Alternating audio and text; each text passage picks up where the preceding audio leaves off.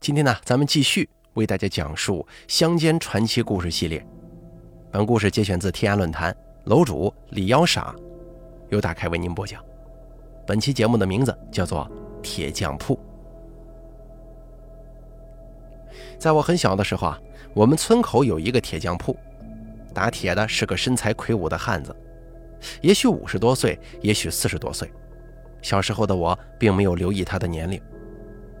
他操着一口抑扬顿挫、高低错落的河南话，是从河南流浪到关中的。铁匠不识字儿，但是很喜欢听故事。我记得很多个漫长的冬夜，铁匠铺里炉火通红，温暖如春。我就着摇曳的炉火，给他念手中的故事书。长长的，他突然就爆发出爽朗的笑声，墙角的蛛网在笑声当中颤抖不已。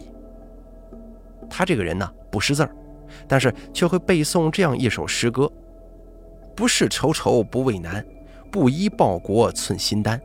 呼儿杀尽归来日，仍向清溪里钓竿。”当时呢，尽管我不知道这首诗歌写的是什么，但是能够清晰的记得这首诗歌中的每一个字。很多年以后，当我开始以暗访记者的身份行走江湖的时候。遇到一名道士，也会背诵同样的诗歌。我向他请教，他说会背诵这首诗歌的人一定是洪门中人。我终于明白了铁匠的身份，他是高人，隐居在我们村口的铁匠铺。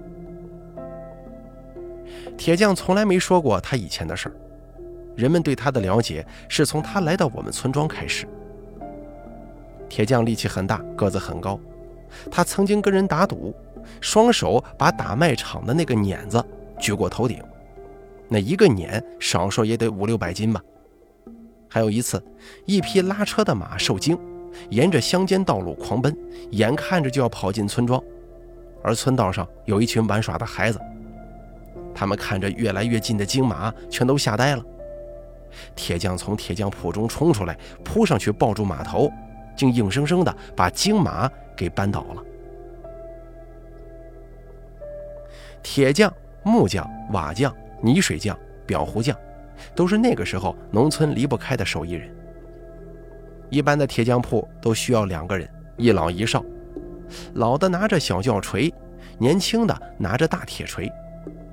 老的左手从炉膛里夹出烧红的铁块，右手的小轿锤敲向哪里，年轻的大铁锤就砸向哪里。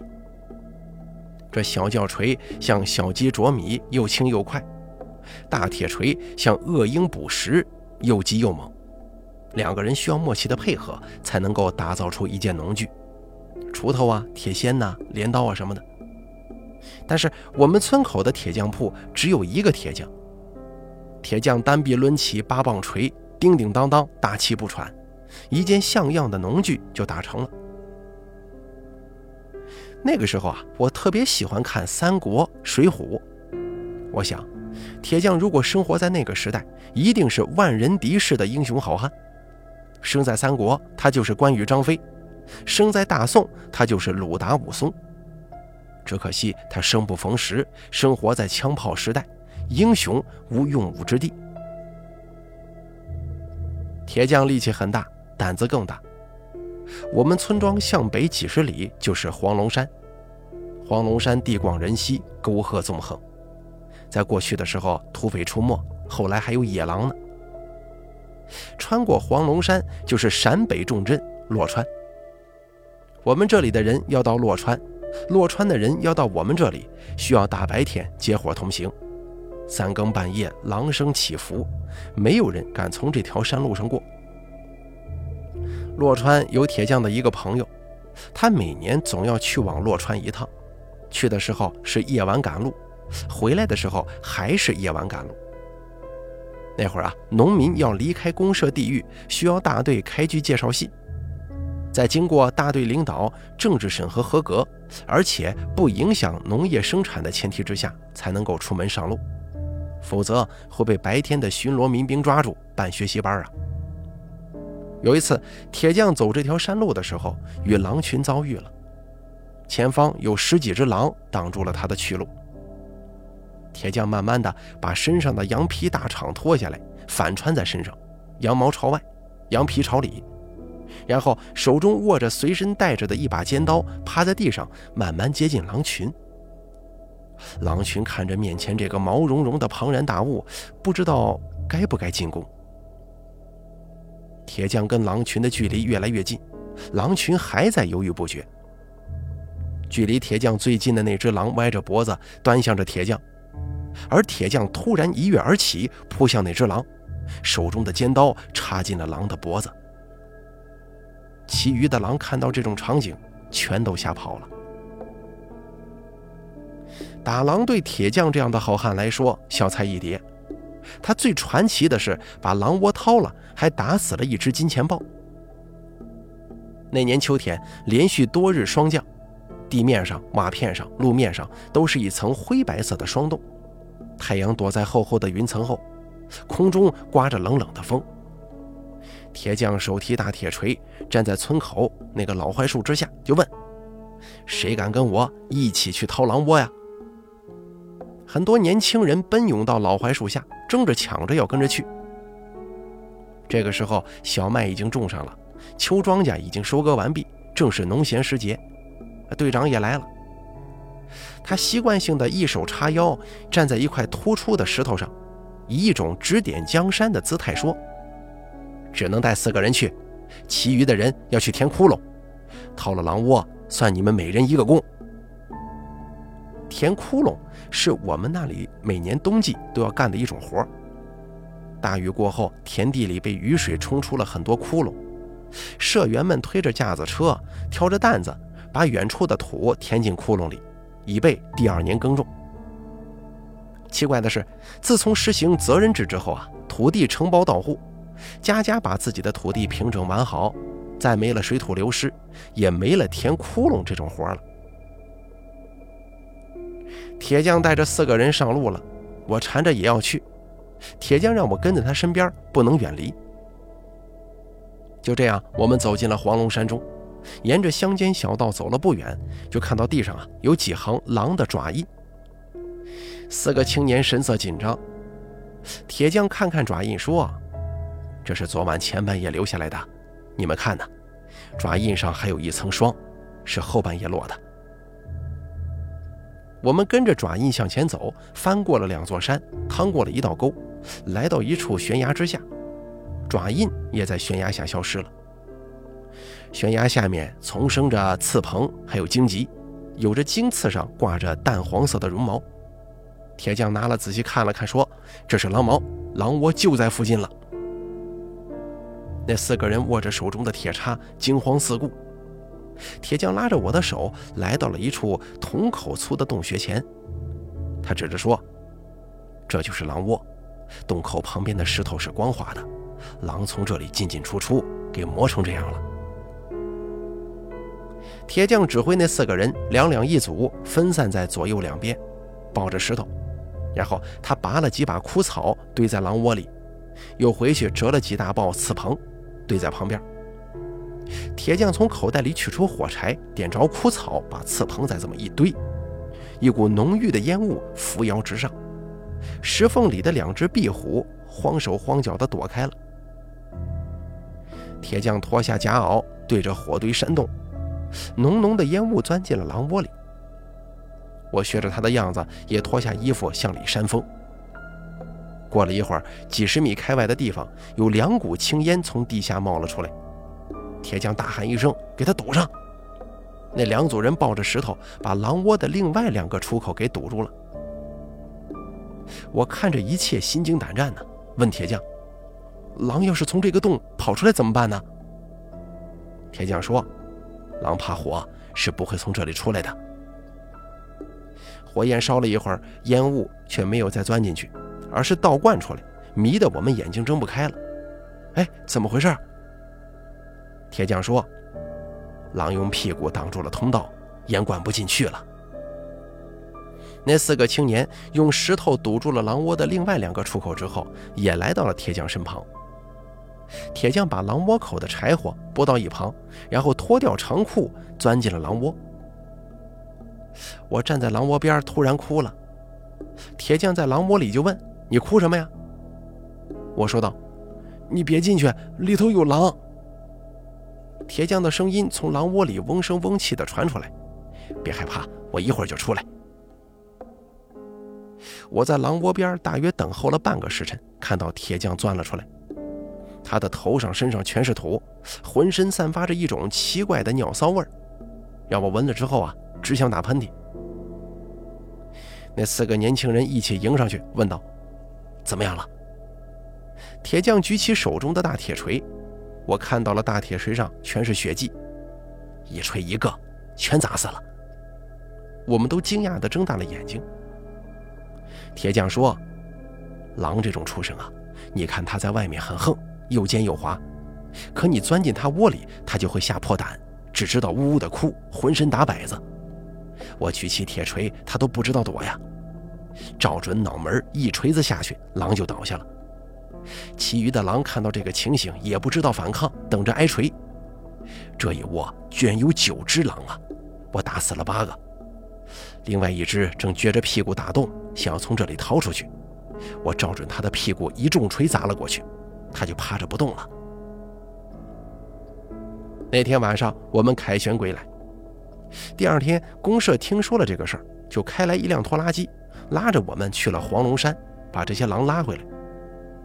公社要走了九张狼皮，我们村口支起了大铁锅，把狼剁成块放进去。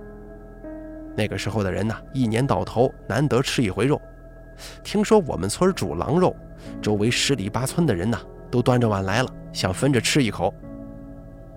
队长说：“羊吃百样草，羊肉很好吃；狼吃羊肉，那肯定狼肉更好吃啊。可是狼肉煮熟之后，一点也不好吃，吃到嘴巴里就像吃干草似的。”队长又说。狼皮褥子好啊，铺在身子下头，就像铺着一团火，冬天一点也不冷。而且夜晚有狼啊、豹子什么的接近，狼毛就会竖起来，把你扎醒，向你示警啊。当时大家都感到狼皮很神奇，没有人会怀疑队长的话。现在想来，队长这是想当然的说法。后来我上了初中，背着馒头去几十里外的镇子上学，成了一名住校生。我跟铁匠的联系减少了，而铁匠的传奇还在继续。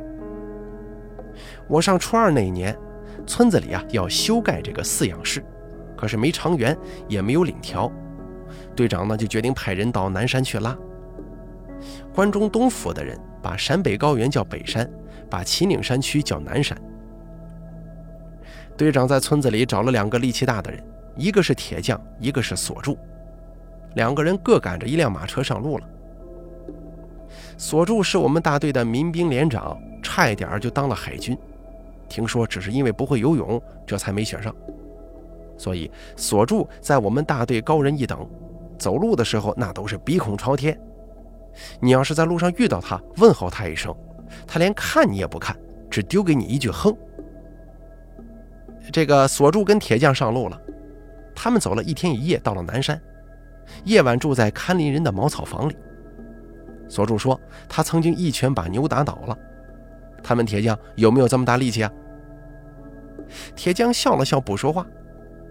锁柱又说：“他有一回遇到打劫的，抢了前面好几个人，他一个人赤着脚丫子追赶了十几里，那劫匪吓得丢下东西逃了。”他问铁匠：“有没有这么大胆子呀？”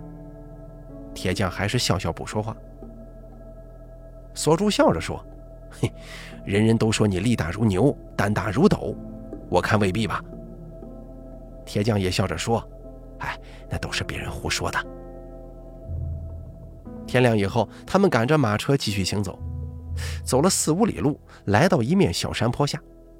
突然，马圆睁双眼，眼神当中充满了恐惧和焦虑，全身颤抖，几乎要跪下呀。锁住用鞭子使劲抽打着马。马疼痛的摆摆脖子，但是不敢叫一声。铁匠说：“前面有情况了。”锁柱问道：“什么情况？”铁匠说：“我也说不准。”铁匠话音刚落，远处传来一个女人撕心裂肺的哭喊，接着一只金钱豹从密林当中冲了出来，跟他们打了个照面。这豹子的背上背着一个孩子，孩子没有了哭声，也不知是死是活。锁柱陡然看到金钱豹，吓得瘫坐在地上。铁匠一把操起支撑马车的棍子，就向着豹子奔去。这种棍子是特制的，长约一米，一端分叉，一般是坚硬的榆木制作的。金钱豹看到铁匠赶过去，掉头就跑。铁匠在后头追赶，追出了两三里之后，豹子看见无法摆脱，又看到身后只有铁匠一个人，就把孩子从背上放下来，掉头扑向铁匠。铁匠闪身在一旁，棍子挥舞过去，砸在了豹子的腰上，棍子应声断成了两截。豹子也不好过呀，当时就跌落下来。因为疼痛，长啸一声，树叶纷纷飘落。铁匠寻找着四周可以当做武器用的东西，可是周围只有枯树叶。豹子这回啊，又逼近铁匠了。铁匠把两截断棍砸向豹子，那棍子砸在豹子身上，又落在地上，豹子浑然不觉，伤害性不强。豹子长啸一声，第二次扑向了铁匠。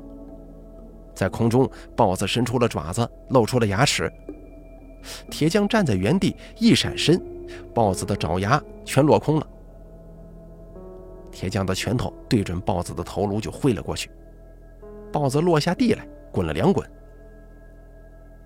这豹子刚刚爬起身来，铁匠的腿又到了，他一脚踢在了豹子的肚子上，豹子又倒了。